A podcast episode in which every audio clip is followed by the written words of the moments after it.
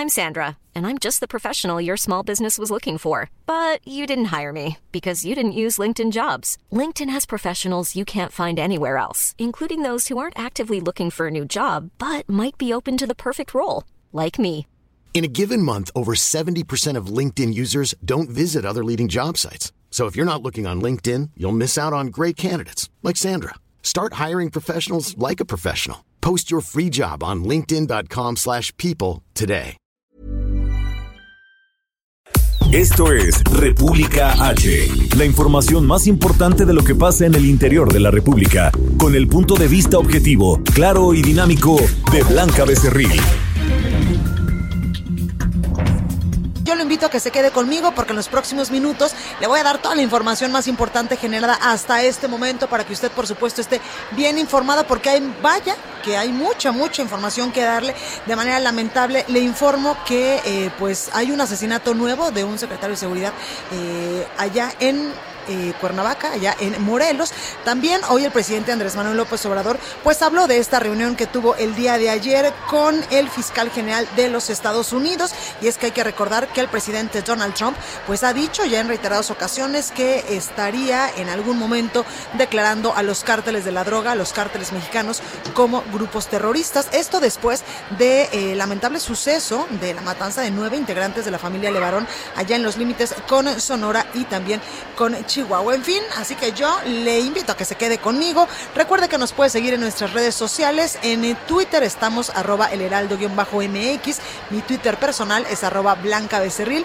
También en Instagram, en Facebook y en YouTube completamente en vivo en www.elheraldodemexico.com.mx. Ahí hay una pestañita de color azul donde nos puede escuchar todo el tiempo. Allá en la Ciudad de México nos escuchan por el 98.5 de FM. Aquí en Guadalajara, Jalisco, en La Perla, Tapatía, en mi tierra por el 100.3 de FM. En San Luis Potosí, 93.1. Tampico, Tamaulipas por el 92.5. En Reynosa por el 103.3. En Villahermosa, Tabasco por el 106.3 de FM. Y en Acapulco, Guerrero por el 92.1 de FM. Yo lo invito a que se quede conmigo hoy nuevamente transmitiendo totalmente en vivo desde este paraíso de las letras, la Feria Internacional del Libro. Vamos a un resumen de noticias y comenzamos. En resumen. En su conferencia de prensa de esta mañana, el presidente de México, Andrés Manuel López Obrador, aseguró que fue muy buena su reunión de ayer con el fiscal general de los Estados Unidos, William Barr, ya que hay entendimiento y respeto a pesar de que existen puntos de vista diferentes. Escucha. La reunión es a las 12 del día. Me van a acompañar los integrantes del Gabinete de Seguridad y el secretario de Relaciones Exteriores. Y quedamos en revisar un documento que va a servir de marco de referencia para este encuentro, que pensamos va a ser sin duda amistoso y va a tener como eje, como punto básico, la cooperación y el respeto. Pero no puedo adelantar nada. Vamos a esperarnos y ya nosotros luego informamos.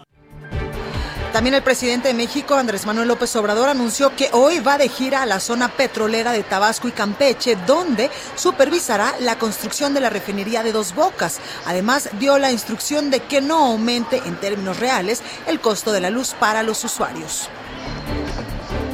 Con 94 votos a favor, reuniendo así la mayoría calificada, los senadores de la República eligieron a Margarita Ríos Farjat como nueva ministra de la Suprema Corte de Justicia de la Nación. Esta mañana, policías capitalinos y elementos federales adscritos al Aeropuerto Internacional de la Ciudad de México refuerzan su presencia en las inmediaciones de la Terminal 1 por la advertencia de policías federales que rechazan su, retraso, su traspaso a la Guardia Nacional y que han dicho harán un nuevo paro de labores.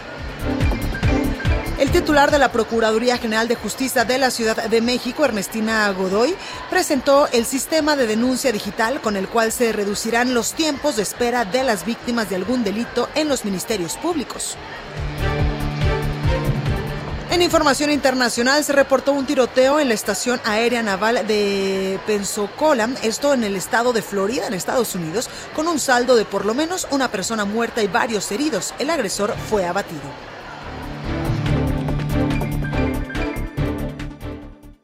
Entrevista. No, pues continuamos, como le digo, en la Feria Internacional del Libro y me da muchísimo gusto saludar aquí en la cabina a Marisol Schulz Manaut. Él es directora de la Feria Internacional del Libro aquí en Guadalajara. Marisol, gracias por estar con nosotros. Muchas gracias por el espacio. Marisol, cuéntanos un poco, es la edición número 33, el país invitado es la India. ¿Qué expectativas tienen para esta edición 33 de la Feria Internacional del Libro? Porque es la más importante en Iberoamérica. Es la más importante el idioma español, efectivamente.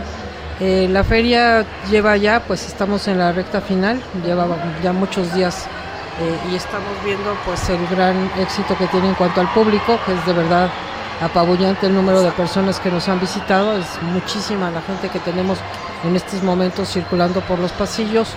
Pues la expectativa no la manejamos numéricamente, la manejamos en términos de la satisfacción de la gente, de la satisfacción de los editores que nos hacen favor de estar aquí presentes y las ventas del libro directamente, todo lo que, que para ellos sea también eh, una experiencia exitosa. Y sobre todo que la gente que venga se lleve la mejor de las experiencias. Exactamente, Margarita. Y es que Marisol. Marisol, perdóname, Marisol. Y es que no solamente es una feria donde puedes venir y comprar un libro o donde hay editores de muchas partes del país y también de muchas partes del mundo vendiendo sus mejores libros, sus mejores títulos, sino también hay muchas actividades complementarias que, eh, por ejemplo, ayer veía eh, pues actividades para niños de preescolar que los inducen de alguna forma a este maravilloso mundo de la lectura. Sí, tenemos actividades para cualquier persona que nos acompañe, tanto de, desde niños, en el área de fin niños, como bien dices, es un área en la que tenemos talleres desde los 3 años de edad hasta los 12, talleres especializados por grupos de edad eh, para que los niños disfruten, jueguen, aprendan sobre temas científicos, sobre temas de literatura, sobre aspectos del medio ambiente, música, etcétera. Tenemos un foro especial para los niños, Forofil, y ahí tenemos teatro, títeres, música también y todos esos son espectáculos en un lugar cerrado, ¿no? Que tenemos a los niños muy controlados, eh, los niños no se pueden salir de ese espacio, eso es por un lado.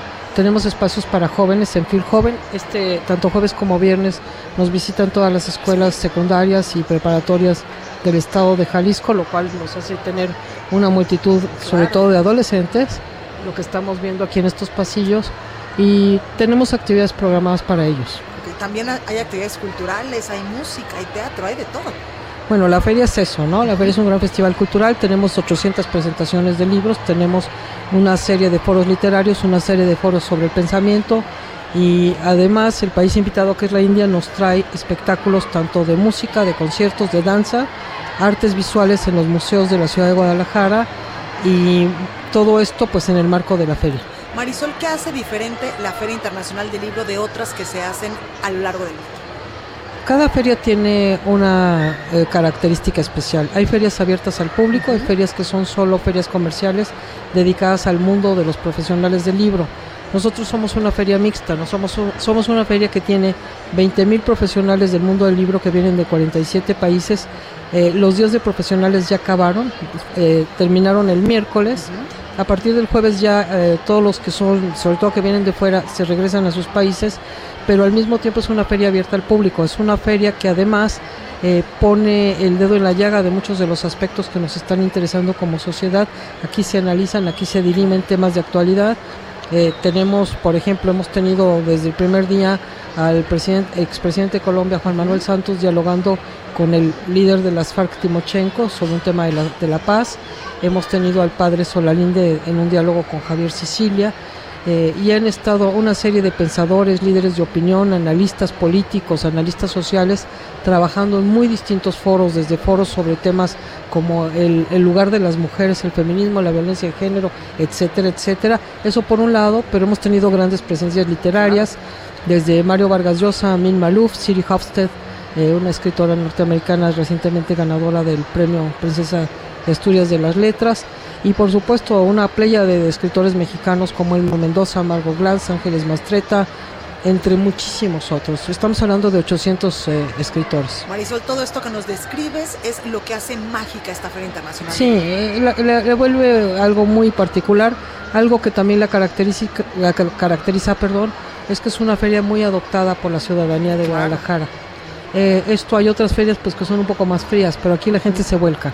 Exacto, lo escuchamos, o sea, los chicos están emocionados realmente por venir a la feria.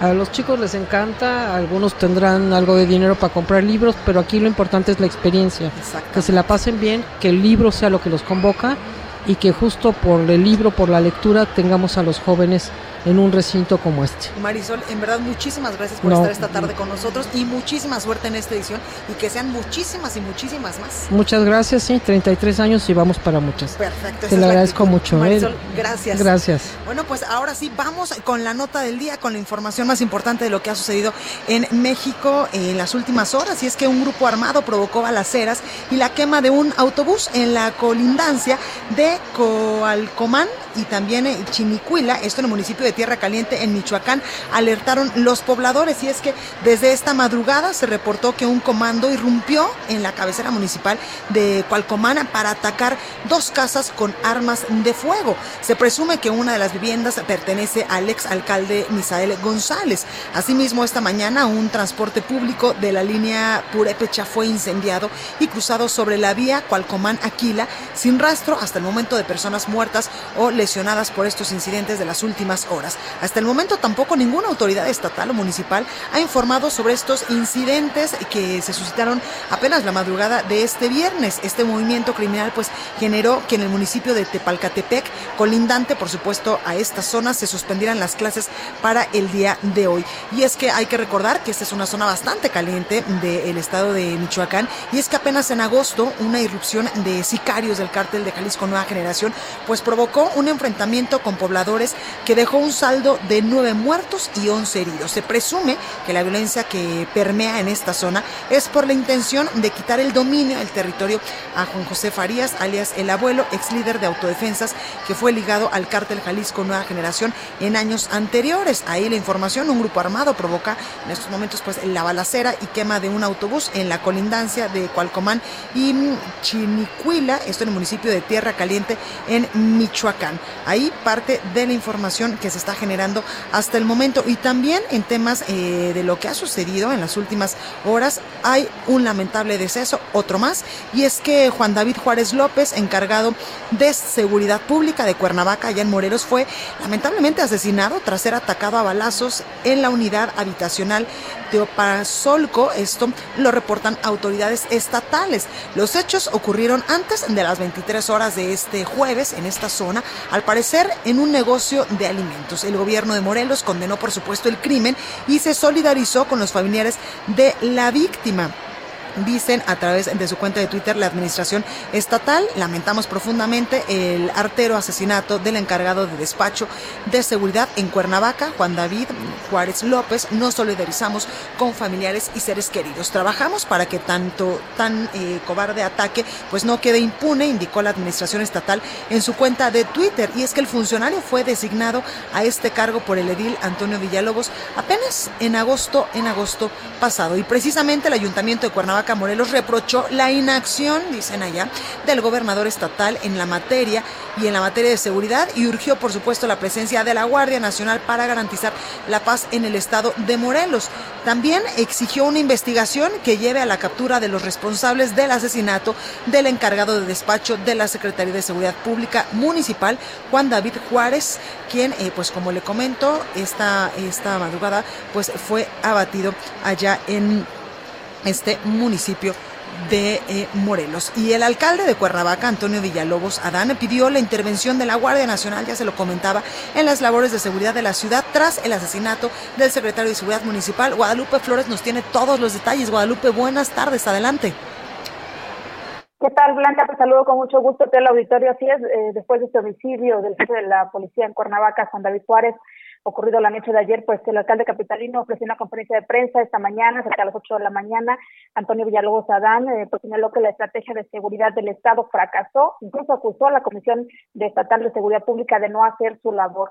Ante esto pidió la presencia de la Guardia Nacional para encargarse de la seguridad en la capital eh, por el supuesto fracaso del nuevo esquema de seguridad que implementó el gobierno de Consumo Blanco Bravo, denominado Mando Coordinado Policía Morelos, en un comunicado de prensa blanca que no le dio el capitalino e incluso sin permitir preguntas de los reporteros, el vocero de la Secretaría de Seguridad Pública de la capital, Carlos Félix, Carlos Félix dijo que eh, pues como el resto del estado, padecen de una crisis de seguridad, dice, lo dicen los datos y es una percepción ciudadana. La estrategia estatal no funciona, no garantiza seguridad a la que tiene derecho la ciudadanía.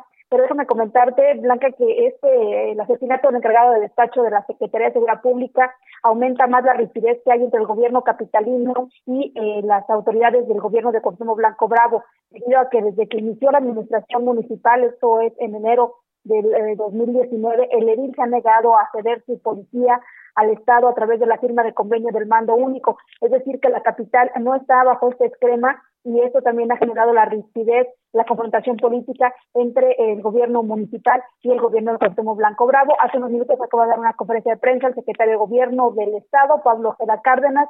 Él asegura que no hay, eh, el jefe de policía no tenía eh, vínculos con los delincuentes.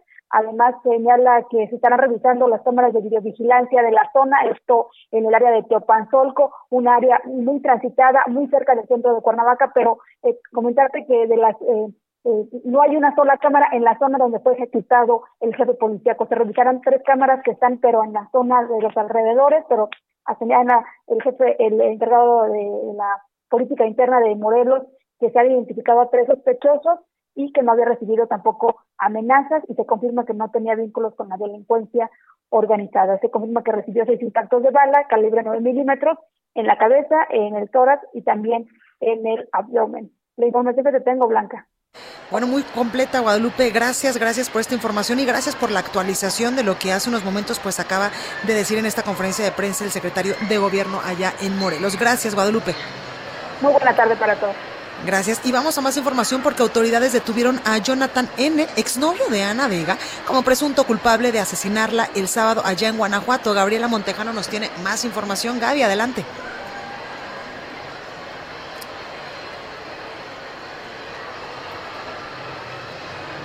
Me parece que tenemos un problema en la comunicación con Gabriela Montejano, nuestra corresponsal allá en Guanajuato. En unos momentos más estaremos con información desde Guanajuato respecto a este a este tema. Y ya que estamos aquí en Guadalajara, Jalisco, por supuesto que vamos ahora con nuestra corresponsal Mayeli Mariscal, porque fue vinculado a proceso el ex secretario de Salud de Jalisco, Antonio Cruces, por los delitos de desvío y aprovechamiento indebido de atribuciones y facultades por un juez de control. Mayeli, ¿cómo estás? Hola, ¿qué tal Blanca? Bienvenida. Buenos, eh, buenas tardes desde aquí, desde la FIL de Guadalajara. Así es, pues luego de que faltara dos audiencias y librara un amparo, una orden de aprehensión para comparecer a otra, Antonio Cruz Esmada, el exsecretario de Salud en la pasada administración aquí en Jalisco, eh, durante el mandato de Aristóteles Sandoval, pues acudió ayer a su cuarta cita y fue vinculado ya a proceso por desvío y aprovechamiento indebido de atribuciones y facultades. Así es que pues estaremos muy pendientes de este caso que la verdad se ha alargado y no es el primero que también el gobernador, o bueno, no el gobernador, la actual administración, pues sigue contra otros funcionarios. Así es que eh, recordar que Cruz Esmada como secretario de salud, pues sí tuvo una serie de irregularidades también y eh, pues estaremos muy pendientes para ver eh, qué es lo que sigue precisamente en su juicio. El abogado de Cruz Esmada señaló que su cliente firmó eh, pues un contrato de prestaciones de servicio en el cual se le está haciendo señalado y eh, pues con base en un dictamen de la unidad de medidas cautelares de establecer como medida la prisión preventiva, el juez señaló que una vez que se concluyan o se desestimen los amparos interpuestos por el vinculado, podría desarrollarse una audiencia para evaluar precisamente la solicitud de modificar las medidas cautelares impuestas. Así es que eh, pues es uno de los temas pendientes que ya se está aplicando precisamente la ley. Eh, ya veremos realmente eh, qué resolución es la que llegan. Exactamente, Mayele. Pues ahí tenemos parte de la información que se está generando en este momento acá en Guadalajara, Jalisco, desde la Feria Internacional del Libro Mayele. Y hace unos momentos yo lo comentaba precisamente con Marisol, la directora de la FIL, que es impresionante la cantidad y cantidad de gente que llega y llega todo el día aquí a estas instalaciones. Así es, familias y bueno, sobre todo el día de ayer y el día de hoy, los estudiantes que están acudiendo, eh, sobre todo de secundaria, eh, ayer y hoy, pero bueno, ya a lo largo de la semana hemos estado recibiendo desde chiquitines de kinder, de primaria, el área de Fil Niños. Es un programa muy enriquecido este año, igual que los anteriores. Eh, precisamente yo hace hace unos momentos estaba en la lectura de este libro clásico del Principito. Lo estaba leyendo eh, Mario Iván Martínez, interactuando con los chicos que estaban ahí presentes en la sala y la verdad fue eh, exquisito escuchar su lectura, escuchar su interpretación y pues es uno de los grandes honores que nos permite esta Feria Internacional del Libro, poder estar de, frente y muy cerca de los grandes autores e intérpretes. Y yo te voy a decir, Mayeli, yo a todos los chavitos que veo que pasan sobre eh, los pasillos, aquí enfrente de la cabina cuando vamos llegando muy temprano para transmitir este programa. Los veo súper entusiasmados, los veo súper contentos y están en verdad en una feria. Y hace unos momentos eh, me encontraba un niño y yo le decía, oye, ¿por qué te gusta venir a la feria del libro? Y me dice, pues porque aquí me siento como en casa, porque a mí me gusta leer, porque la lectura hace que vuele mi imaginación y estoy súper contento porque además vengo con todos mis cuates y mi papá me dijo, me dio 200 pesos para ver si podía comprar un libro. Así es, mis hijos ayer llegaron cargados de cómics, así es. ¡Ay, qué increíble! sí, también pues Frank Miller, uno de los grandes en este mundo de los cómics. Y la verdad es que es un programa bastante variado, eh, digo, literatura, pero sí mucha cultura. Además el país invitado también con su exposición, eh, pues de, alimentos, de danza, Exacto, de porque música. no solo es venir y ver los títulos más importantes o los nuevos que hay de todas las casas editoriales y venir a comprar un libro, sino también es una fiesta cultural, Mayeli. Así es, así es, donde grandes, pequeños y de todas las edades podemos encontrar algo. Y también comentar que, bueno, la Secretaría de Transporte también tiene un módulo en el cual, eh, digo, los jaliscienses pueden venir y renovar sus licencias. Ah, qué padre. Así es que, pues también hay que aprovecharlo por ahí, les recuerdo, de 11 de la mañana a 4.30 de la tarde, por aquí eh, pueden traer sus documentos mientras que vienen y visitan los pasillos de la FIL en familia, pues aprovechar y realizar este trámite. Mira, pues todo sale redondo aquí en la fila. Muchas gracias, Mayeli. Pues aquí estamos, seguimos recorriendo los pasillos. Totalmente, al rato me voy a escapar yo también a ver qué libro se me pega. Muchísimos. Exacto, yo creo que hoy sí voy a documentar de regreso a la Ciudad de México. Gracias, Mayeli. Hasta luego. Bueno, continuamos con más información y ahora sí vamos hasta Guanajuato porque autoridades detuvieron, ya le decía yo, a Jonathan N., exnovio de Ana Vega, como presunto culpable de asesinarla el sábado en Guanajuato. Gabriela Montejano, ¿cómo estás? Buenas tardes. Hola, ¿qué tal? Muy buenas tardes. Así es, la expareja de Ana Daniela, Jonathan, fue capturado por el feminicidio de la joven estudiante de la Universidad de Guanajuato. Luego de horas de especulación y de filtraciones, incluso antes de que la familia fuera notificada, la Fiscalía General salió a confirmar la detención del sujeto con quien Daniela había sostenido una relación de noviazgo.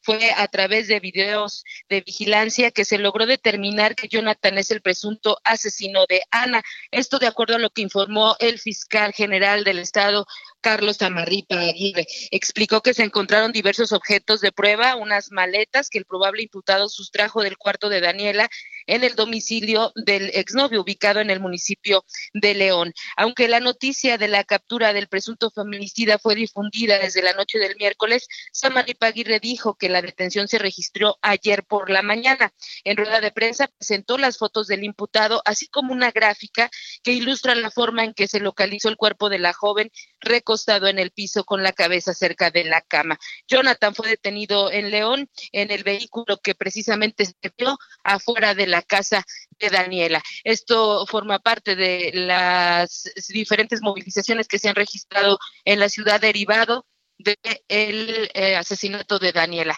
Este es el reporte desde Guanajuato. Y muchas gracias. Buen día. Vamos ahora al Estado de México porque a más de un año de que los pobladores de San Juan y Usuatepec fueron agredidos por policías de la Ciudad de México, los vecinos mantienen todavía su exigencia de justicia y sanción para los responsables. Leticia Ríos nos tiene todo el reporte. Leti, ¿cómo estás? Hola, ¿qué tal? Buenas tardes, Blanca. Efectivamente, eh, pues el 11 de noviembre pasado se cumplió un año de esta agresión que sufrieron pobladores de San Juan Ixcuatepec, eh, eh, ubicado en Tlalnepantla, por parte de policías de la Ciudad de México. Los vecinos están eh, solicitando a la jefa de gobierno, Claudia Sheinbaum, eh, que los reciba para que les dé información con respecto a cómo van las investigaciones, eh, pues que supuestamente se tuvieron que haber levantado en contra de los policías agresores. Eh, los vecinos también están tratando de dignificar su imagen. Ellos dicen que quieren limpiar la imagen con la que se quedó la sociedad eh, sobre San Juanico, ya que recordemos que después de que sufrieron estas agresiones por parte de los policías, ellos en forma de protesta cerraron durante 19 horas la autopista México-Pachuca también entonces hubo saqueos de algunas tiendas y quemaron patrullas. Eh, justamente para tratar de reivindicar su imagen, los colonos de San Juanico eh, pues están eh, recuperando predios que son del gobierno estatal, uno específicamente al que le pusieron el nombre de Parque 11 de Noviembre, donde pues han limpiado este terreno, estaba abandonado, es un terreno baldío de aproximadamente 500 metros cuadrados ya lo limpiaron, sacaron escombros y bueno, ellos dicen que en este lugar eh, se acostumbraban a esconder delincuentes o jóvenes que iban a drogarse, entonces ahora lo quieren convertir en un parque y bueno, pues están solicitando tanto a las autoridades de la Ciudad de México como a las del Estado de México que les informen qué ha pasado con las carpetas de investigación que se abrieron en contra de los policías que agredieron ese 11 de noviembre del 2018. Pues ahí lo tenemos, Leti. Muchas gracias por tu reporte.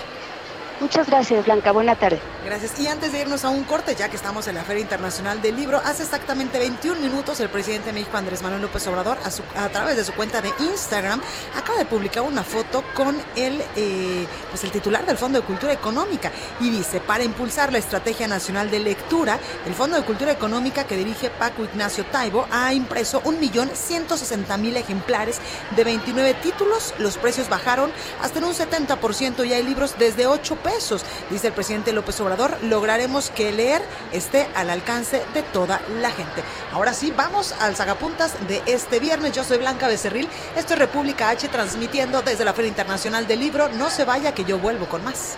Sacapuntas. El presidente López Obrador y la titular de la Secretaría del Trabajo y Previsión Social, Luisa María Alcalde, abordarán la próxima semana el tema de la democracia sindical, en particular en el sindicato petrolero. Esto porque se debe realizar una nueva elección de liderazgo del gremio que tiene como interino a Manuel Limón, diputado federal y mano derecha de Carlos Romero de Champs.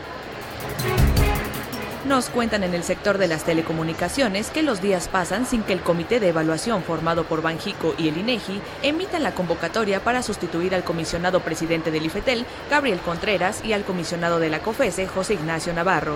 Esto a escasos dos meses de que ambos concluyan su encargo.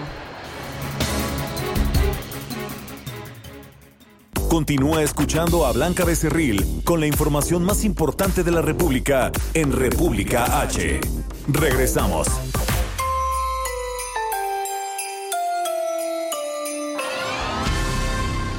El Heraldo Radio 98.5, con la H que suena y ahora también se escucha. Felices fiestas. Estamos de regreso con la información más importante de la República en República H, con Blanca Becerril, transmitiendo en Heraldo Radio, en resumen. Anoche fue atacado a balazos Juan David Juárez López, encargado de seguridad pública de Cuernavaca, Morelos, en la unidad habitacional Teopazanco.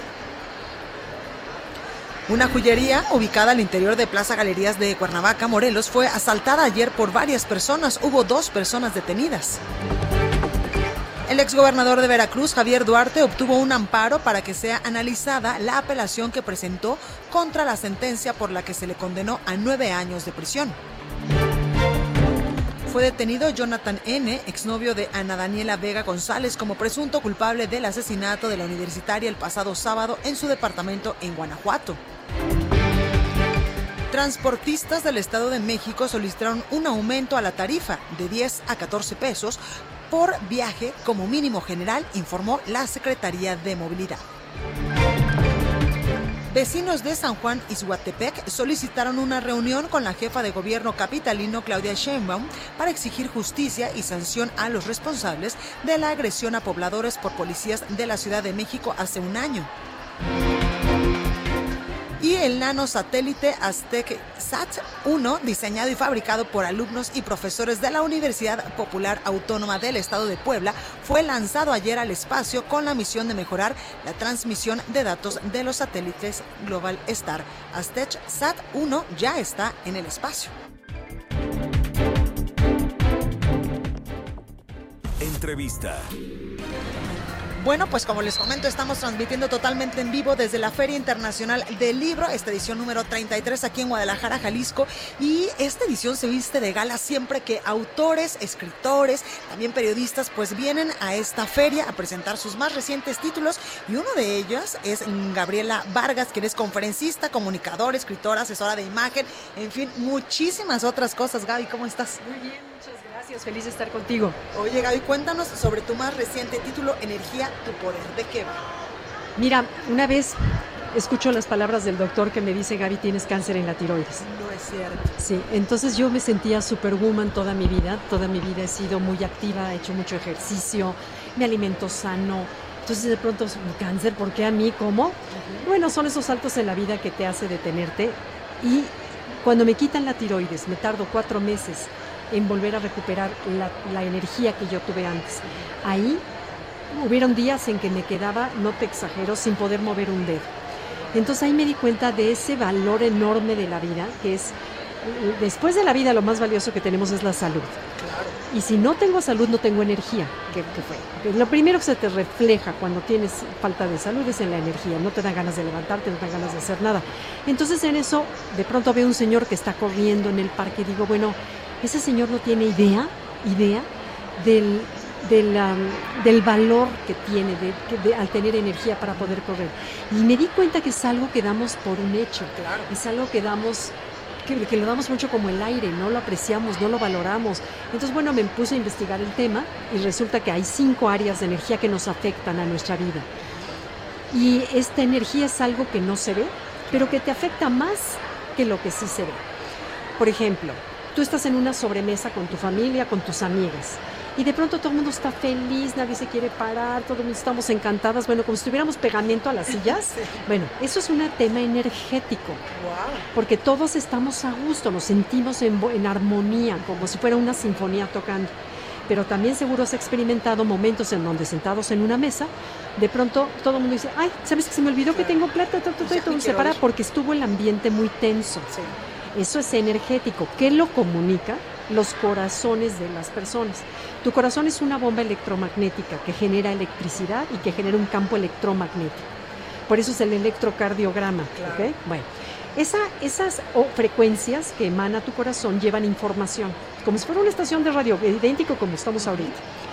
Esa información va a llegar a la información, a tu torre receptora, donde interpreta y sientes si hay un ambiente de hostilidad o de hospitalidad, que todos nos ha pasado. Claro, incluso cuando llevas, Gaby, a alguna casa que dices, Dios mío, me siento como en mi casa súper Ah, ¿qué bien. tal? Sí. O cuando llegas a una casa y dices, Dios, ya me quiero salir. Hay una Y desde que éramos fatal. niños, ¿te Claro. fijas? Desde que éramos niños dices, ay, a mí no me gusta ir a casa de fulanita. O de mi tía, porque o no, de mi porque me tía, no sé, mal. no sé, Sí. porque no me gusta. Energéticamente, además, los niños son muy sensibles a percibir la energía, muy sensibles. Entonces, bueno, tú, ah, eso que las máscaras disimulan con, ay, ¿cómo estás? ¿Qué te ofrezco? Pero aquí estás sintiendo un rechazo enorme. La Entonces, yo lo, de la gente también cuando dices, en el primer momento que la vi me cayó perfecto, Exacto. o la vi y digo, no, no la conozco y que ella me disculpe, pero no me cayó nada bien. No, y ¿sabes qué sucede? Que energéticamente es como si dos clavijas no embonan, como si tú una clavija de Europa la Claro. quieres meter en México. No entra. Eso sucede con la química, que nosotros coloquialmente le llamamos química. Pero quiero decirte que esto no es nada de rollo esotérico, no. Todo esto es ciencia. Claro. Todo está basado en ciencia y documentado en ciencia. Entonces yo lo que quiero invitar al lector es a darse cuenta de eso que no vemos pero que nos afecta. Por ejemplo, ahorita mismo estamos rodeados de campos electromagnéticos, ondas, ondas de teletransmisiones de radiofrecuencias.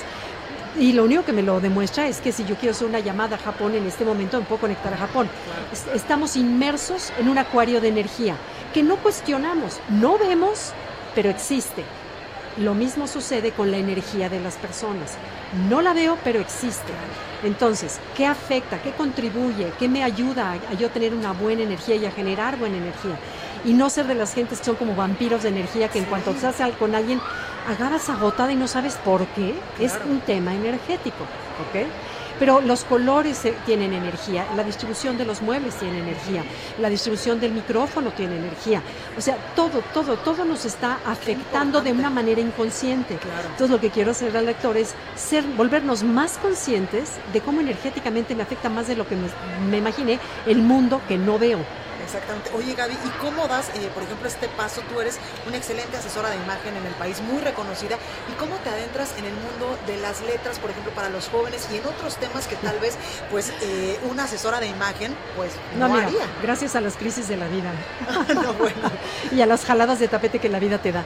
Mira, tengo 35 años de trabajar, de los cuales me dediqué 25 a la que es asesoría de imagen asesoría a presidentes, gobernadores, directores de los bancos más importantes, viajé por todo el mundo, ay, buen mundo no, bájale Gabriela, por la República, eh, dando conferencias a fuerzas de venta, todo eso, la imagen. Para mí la imagen era lo más importante. Y yo, yo debo de confesarte, Gaby, que antes de conseguir mi primer empleo, cuando estaba todavía en la, en la universidad, en la UNAM, estudiando, alguien me regaló un libro tuyo que se llamaba La llave del éxito. la imagen. del éxito. Exacto. Me lo leí todo y ahí dije, bueno, no tengo que mezclar este color y esto porque cuando voy a la entrevista, si me llevo algo café, pues entonces ahí ya quiere decir que no voy a tener casi casi el trabajo. Sí, sí, sí, sí, sí. Bueno, sí, sí fue un libro así un clásico que, que impactó mucho porque nadie hablaba de esos temas. Nadie. Me certifiqué ahí en Estados Unidos como asesora de imagen. Y nadie sabía que era importante. No, no, no, nadie sabíamos que era importante. Entonces, bueno, me apasionó ese tema. Mis primeros tres libros fueron todos de imagen, pero luego me doy cuenta que como hija de familia numerosa, éramos siete hermanos, a la hora que mi esposo empieza a crecer en su vida profesional, me doy cuenta que cuando comíamos con americanos o gente de mayor nivel, yo no sabía cómo comportarme en la mesa. Entonces empiezo a investigar el tema de protocolo, porque yo lo necesitaba. Y dije, si yo lo estoy necesitando, muchísima gente también lo necesita. Entonces me dediqué tres libros a investigar el tema de protocolo. ¿Qué hacer en caso de todo lo que se te imagina? Bodas, cenas con el jefe, regalos, y, todo lo investigué y todo lo puse en tres libros y de manera muy amena y cercana, que eso es lo que realmente le gusta a la gente de mis libros. Sí, sí, porque a mí no me gusta que me apantallen y con palabras rimbombantes y cosas así, no, y quiero saber qué me sirve en mi vida y que sea práctico, ¿no? Entonces, bueno, esos tres libros y luego hice otros de comunicación no verbal. ¿Qué me dice tu sentado? ¿Qué me dice tus, tus hombros, tus brazos, tu, tu mano aquí en la cara o tú? Ya sabes, a interpretar y me apasionó el tema de la comunicación no verbal. Di muchos años conferencia de eso y en eso estaba yo en esos temas cuando de pronto... Em, Jordi Rosado me dice, oye Gaby, en un gimnasio, así en el gimnasio, estamos en Sport City, en dos, dos caminadoras que de casualidad estaban desocupadas juntas, y me dice, oye, tú eres mamá de mi amigo, no sé qué, mira, soy fulano de tal. Ah, hola, Jordi, pues sí, por la tele lo conozco. Me dijo, oye, quiero decirte que un día fui a una boda y desde que llegué a que me senté a la mesa, tres personas me dijeron, tienes que leer el libro de Gaby Vargas de la imagen porque estás hecho una facha. No, bueno. Entonces, bueno, nos reímos mucho. Me dijo, oye, ¿por qué no hacemos uno para jóvenes? Le dije, órale, va. Entonces, este, pensé que iba a ser una plática de gimnasio de esas como son miles. Y no, en la tarde recibo toda una propuesta de, de temas y dije, oye, esto sí va en serio. Y empezamos a trabajar en los libros Cuboles para chavos. Y bueno, fue muy divertido. Salieron los dos libros, fue un fenómeno de ventas en México que nunca se había visto. Y de ahí entre, se me ocurre entrevistar a las mamás. Noté mucha soledad en los chavos. Mucha soledad en los chavos. Las mamás estamos tan ocupadas trabajando que los niños se sienten solos. Entonces me dediqué a entrevistar a las mujeres, a las mamás. Entonces hice un libro que se llama Soy mujer, soy invencible, y estoy exhausta, que reflejaba mi propio estado. Estaba exhausta. Y de ahí caigo al hospital. Después del libro, sí, de verdad estaba exhausta, no era exageración, caí al hospital por estrés. Y ahí fue cuando dije, no, ¿sabes qué? Ya no puedo seguir con este ritmo de trabajo, no puedo seguir con esta velocidad, con esta... Eh, darle gusto a todo mundo que me veía conferencia un día Monterrey, al día siguiente Tijuana, al día pasado mañana en Toluca. Y así era toda la semana, más al mismo tiempo tres hijos, un esposo divino, tengo 47 años de estar casada, entonces, o sea, no, no, no, bueno, agotada que te puedo contar es poco. Y a partir de ahí empieza mi búsqueda de, trabajo interior después del hospital. Y empiezo con Conéctate, con Yo Decido, con, con um, los 15 secretos para rejuvenecer, que es de adentro hacia afuera, por supuesto. Y este último, La energía a tu poder, donde de veras sin energía no hay nada que valga, ni el rímel, ni la pestaña, ni el tacón. Totalmente. Si no tienes energía, no te ganas ni de pararte, punto. Entonces, al darme cuenta del valor de esto tan importante, me dedico a investigarlo y lo aplico a la vida diaria, cómo en cada capítulo viene puntos a recordar cómo yo puedo cuidar mi energía, mandar bonita energía y evitar que me entren energías negativas, que de veras esto no es rollo esotérico, esto es ciencia, esto es ciencia. ¿eh? La energía es una vibración que lleva información, esa información yo la percibo y me drene energía.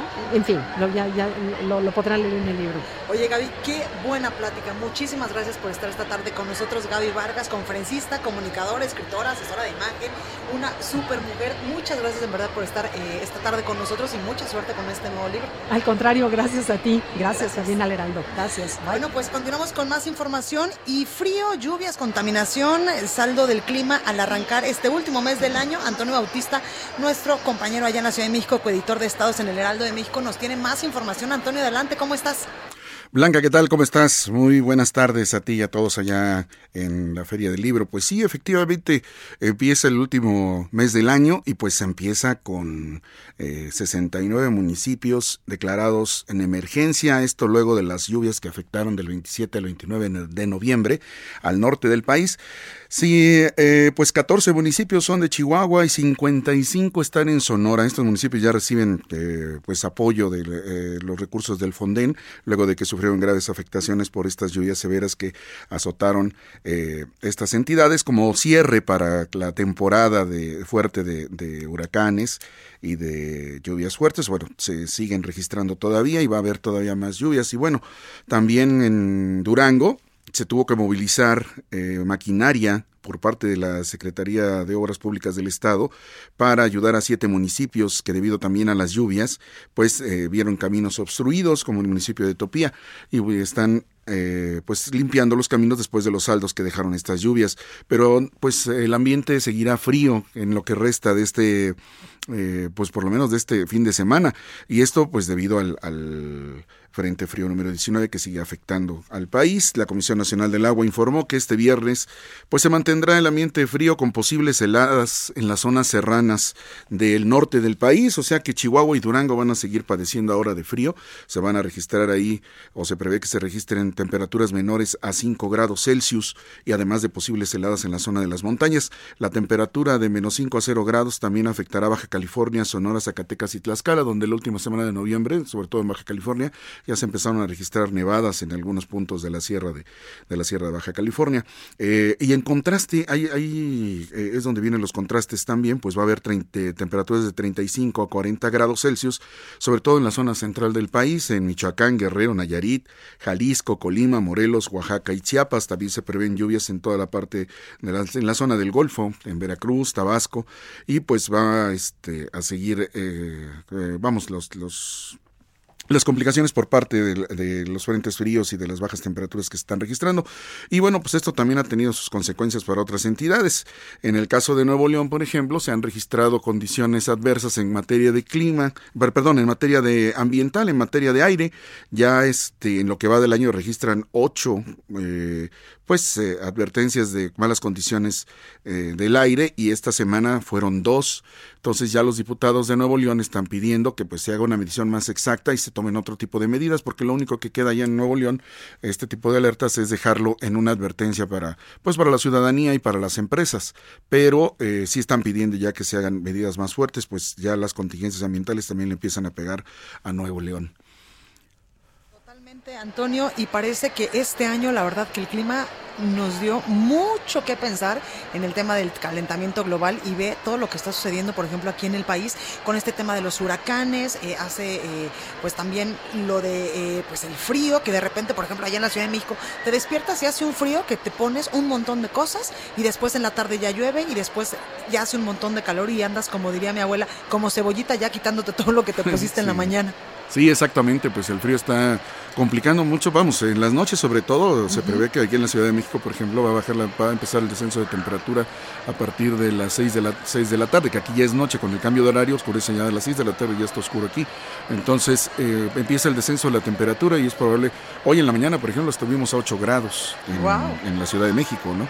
Eh, y bueno, se, es por considerar pues por la altura que tenemos en, en la ciudad sobre el nivel del mar, ¿no? Y pues ahora eh, los más afectados pues se prevé que sean Chihuahua y Durango. Esperemos que el frío no esté castigando mucho a las comunidades, sobre todo uh -huh. zonas como La Rosilla en Durango, que sí. eh, se, le ha, se le ha llamado en el caso de México el, el congelador del país, ¿no? Porque ahí las temperaturas llegan hasta menos 20 grados, ¿no? Pues ahí lo tenemos. Antonio, muchas gracias por esta comunicación. Te vemos ya por allá lunes. Muy bien, Blanca, este, que sigan pasándolo muy bien ahí en la FIL. Y, si quieres algún libro, mándanos el título y te ah, lo hombre, que hay muchos, hay varios ahí que se pueden, que se pueden obtener este, eh, en, esa feria. Muchas gracias, que tengan buen fin de semana. Gracias, Antonio, a ti también. Hasta luego. El análisis. Bueno, pues continuamos con más información aquí en El Heraldo Radio en República H y como todos los viernes me da muchísimo gusto saludar a Anilú Ingram, ella es diputada federal por Veracruz y también vicecoordinadora del grupo parlamentario del PRI allá en San Lázaro. ¿Cómo estás, Anilú? Saludo con mucho gusto un viernes más hasta Guadalajara, que espero que le estés pasando muy bien. En, verdad que sí, Anilú, porque además yo soy de este lado de la República Mexicana, entonces, y además me gusta un montón leer, así que ya sabes que estoy literal en el paraíso, en mi tierra y en la Feria Internacional del Libro. Qué a gusto, querida Blanca. Pues yo te saludo desde la Ciudad de México y te comparto un tema que me llena de satisfacción y de orgullo. Fíjate que al inicio de esta sexagésima cuarta legislatura, yo eh, impulsé una iniciativa que ya hoy es una realidad, ya que el primero de mayo de este año fue publicada en el Diario Oficial de la Federación, formando parte de la reforma laboral, donde 2.3 millones de trabajadoras y trabajadores del hogar tienen derecho a, su seguridad social, como debería de ser, pero es una añeja deuda con todos ellos y hoy es una realidad. Y el día de ayer el director del IMSS, Zoe Robledo, ya manifestó que hay más, alrededor de 12 mil entre mujeres y hombres trabajadores del hogar que ya están accediendo a esos derechos. Me, me, me, interesaba muchísimo compartirlo, platicarlo. Es un esfuerzo de todas las fuerzas políticas de la Cámara cumpliendo con esta añeja demanda, pero fue iniciativa de una servidora. Entonces, para mí, realmente me encuentro muy contenta con, esta, eh, con estos hechos, querida Blanca. Exactamente, Anilú, y la importancia de todas las trabajadoras eh, del hogar, que en verdad mi madre, mi abuela y yo en lo personal, si ellas no existieran, en verdad que la vida se me complicaría muchísimo para todas las mujeres, pues que trabajamos todo el día fuera de casa, incluso que ellas nos ayudan a educar y a cuidar a nuestros hijos. A educar son parte de la estabilidad del hogar y sobre todo que también tienen derecho, así como todo mexicano, mexicano que, que, se encuentra en el ámbito laboral, pues de acceder a sus derechos ellos y sus familias. Entonces, sí compartirte eso y por otro lado, también eh, nos unimos a los 16 días de activismo blanca de la campaña internacional anual que inició el 25 de noviembre con el Día Internacional de la Eliminación de la Violencia contra la Mujer hasta el 10 de diciembre, el Día de los Derechos Humanos. Sí, esta campaña que es impulsada por la ONU, que se denomina Únete para poner fin a la violencia. Más que otra cosa, es promover la prevención y eliminación de la violencia contra las mujeres y contra las niñas. Yo me estuve sumando a estos 16 días de activismo en mis redes sociales porque hay cifras bien alarmantes y es, es importante visibilizarlo, sensibilizarlos y aportar lo que cada uno de nosotros eh, eh, pueda eh, sumar, ayudar, hacerlo desde la trinchera en la que estemos. En México mueren 10 mujeres por el simple hecho de serlo, además de que 51 mujeres son víctimas de violencia sexual a nivel nacional. En mi estado, Veracruz, se cometen en promedio cuatro feminicidios a la semana en este 2019 se han disparado muchísimo. Entonces, derivado de todo esto es que nos hemos subado estos 16 días de activismo y quiero decirte que la próxima semana, el martes, se va a dictaminar ya en comisión una iniciativa que también yo impulsé para homologar el delito de feminicidio en todo el país y con ello darle las herramientas necesarias a quienes imparten justicia, pues de hacer lo propio naturalmente con las herramientas desde lo que marca la ley. Fortalecer las alertas de género, homologar el feminicidio, va avanzando bien y yo creo que la siguiente semana te tendré buenas noticias del trabajo en comisión para posterior discutirlo en el Pleno. Pues totalmente de acuerdo, eh, Anilú, y es que este feminicidio en el país es un, eh, pues es un problema, es un lastre que nos pega a todos. Y antes decías, bueno, el feminicidio se hace en el norte, allá en Chihuahua, con eh, lamentablemente las muertas de Juárez, pero hoy ya está pues eh, homologado en todo el país. Tú lo decías hace unos momentos, en Veracruz también ya hay altos índices de violencia, de eh, acoso y también, por supuesto, de asesinatos hacia las mujeres y también la importancia de que sí existan las alertas de género, pero que también haya recursos por parte de la Federación para que puedan eh, pues hacer su trabajo. Que es parte de esta iniciativa blanca, el que se le asignen recursos, si no, seguimos con llamados a misa prácticamente en esos ejercicios es importante más acciones, menos discursos. Y bien nos decías tú, Veracruz ocupa el vergonzoso primer lugar en feminicidios con 147 casos en 10 meses. Nos colocamos por muy, muy por delante de otros estados. Ya lo establece la encuesta nacional de victimización y percepción sobre seguridad. Muestra que las mujeres se ven más vulneradas que los hombres cuando se habla de incidencia delictiva en delitos sexuales al contabilizarse 11 delitos sexuales cometidos a mujeres por cada hombre que es violentado. Entonces sí es importante dejar un poco los discursos, irnos a los hechos y cada uno hacer la parte que nos corresponda desde la trinchera en la que estemos. Y en la Cámara estamos haciendo lo propio con una suma de esfuerzos de todas las fuerzas políticas, pero sin duda el hecho de que el martes se dictamine y se vote en comisión esa iniciativa es un primer paso. De ahí daremos el siguiente en el Pleno y de ahí ya la tocará a las instancias pertinentes actuar en consecuencia. Pues ahí lo tenemos, Anilú Ingram, diputada federal por Veracruz y vicecoordinadora del grupo parlamentario del PRI. Muchas gracias por, como todos los viernes, traernos buena información. Gracias a ti, Blanca, por la oportunidad y que sigas disfrutando de tu tierra. Muchas gracias, Anilú. Te mando un beso.